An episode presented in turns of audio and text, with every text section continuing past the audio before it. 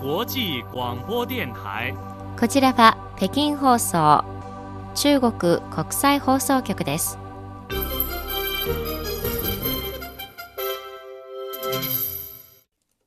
こんばんは、ニュースをお伝えします。まず、主な項目です。中国共産党中央政治局は26日から27日まで民主生活会を開催しました。国家移民管理局が中国国民の一般旅券申請の受理承認を来年1月8日に再開すると発表しました。外交部の王文賓報道官が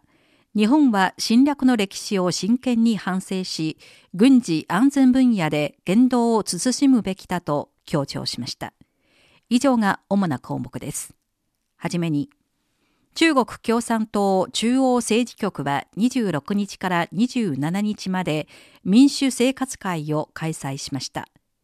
この会議は習近平氏の新時代における中国の特色ある社会主義思想を全面的に貫き、党員及び党幹部を団結させ導いて、党の第20回全国代表大会で決めた重要な政策配置の貫徹をテーマとして、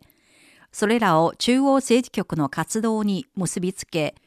習近平氏の新時代における中国の特色ある社会主義思想で率先して心を固めること、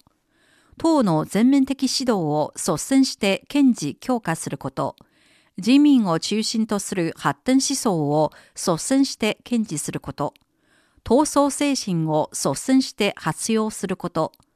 党内の全面的かつ厳正な管理の政治的責任を率先して実行することなどに結びつけて、実情に基づいて成績を総括し、不足点を調べ、批判と自己批判が展開されました。習近平中国共産党中央委員会総書記が会議を主催するとともに重要講話も行いました。国家移民管理局は2023年1月8日に移民管理政策措置を最適化します。具体的措置は中国国民による海外旅行、友人訪問のための普通パスポート申請の受理と承認を順序立てて回復させること。外国人による一般ビザの延長、交換、再発行、滞在証明書の発行、交換、再発行、居留証明書の発行、延長、交換、再発行の受理、承認の受付を再開すること。中華人民共和国出入国通行証の発行を再開し、国境地区出入国通行証の発行を再開することなどです。日本政府は23日の臨時閣議で、2023年度の防衛予算を過去最大の6兆8219億円にすることを決定しました。外交部の王文賓報道官はこれを受け、27日に行われた定例記者会見で、我々は関連報道に留意しており、日本の防衛予算が大幅に増加したことを懸念していると述べた上で、日本は地域情勢の緊迫を誇張して、自らの軍事力の飛躍を図っている。この動きは非常に危険だ。アジアの隣国と国際社会は、日本が本気で専守防衛を堅持し、平和的発展の道を堅持するかどうかに強い疑問を抱かせざるを得ない。日本は侵略の歴史を真剣に反省し、軍事安全分野で言動を慎み、アジアの隣国と国際社会の信頼をこれ以上失墜させないようにすべきだと述べました。王文賓報道官は27日の定例記者会見で、新型コロナウイルス感染症が発生して3年来、中国政府は感染症予防抑制と経済社会の発展を効率的に計画し、科学的かつ正確で時勢に応じた原則に基づいて感染症の予防抑制措置を最適化してきた。感染症対策の最適化を図る20条、新10条の規定と新型コロナウイルス感染乙類乙間措置の精神に基づき、国務院共同予防抑制メカニズムの関連部門は、国内外の人員往来についての暫定措置を制定した。関連内容は国内の感染症の予防抑制措置と連動し調和している。このことは感染症の予防抑制と経済や社会の発展をより統一的に計画し、国内外の人々の往来をより便利に、より安全に、より秩序よく、より効率的にすることに役立つと表明しました。お聞きの放送は北京放送中国国際放送局の日本語放送です。ただいまニュースをお伝えしております。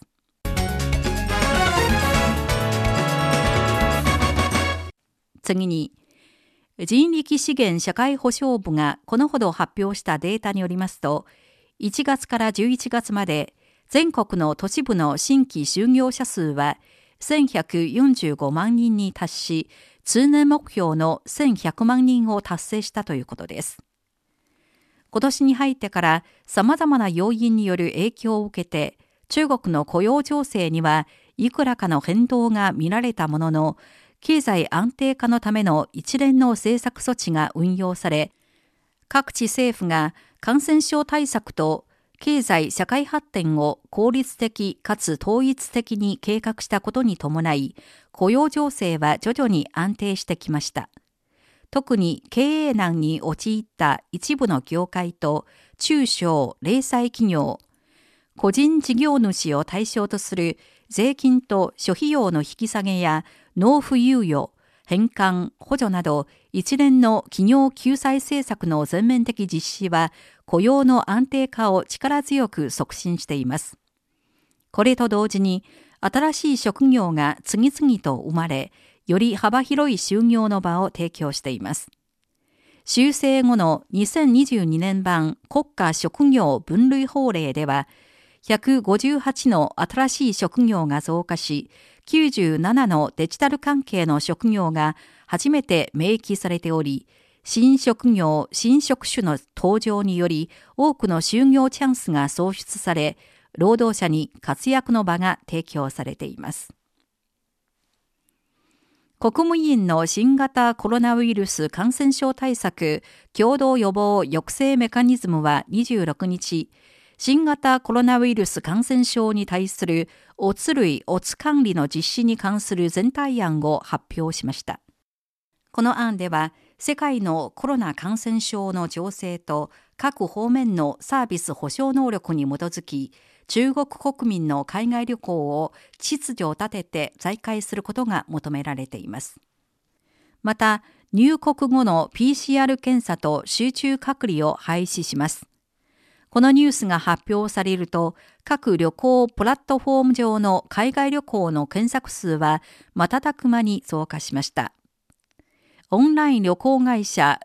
チューナーのデータによりますと、発表後15分以内に国際航空券の瞬時検索数は8倍に増加し、タイ、日本、韓国が人気の旅行先となりました。おしまいに、中国で毎年恒例の旧正月年越し番組、春晩、春節交換の夕べの今年最初のリハーサルが26日に行われました。春晩は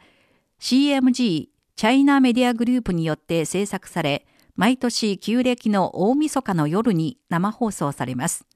4時間の大型番組で、毎年本番までには複数回のリハーサルが行われます。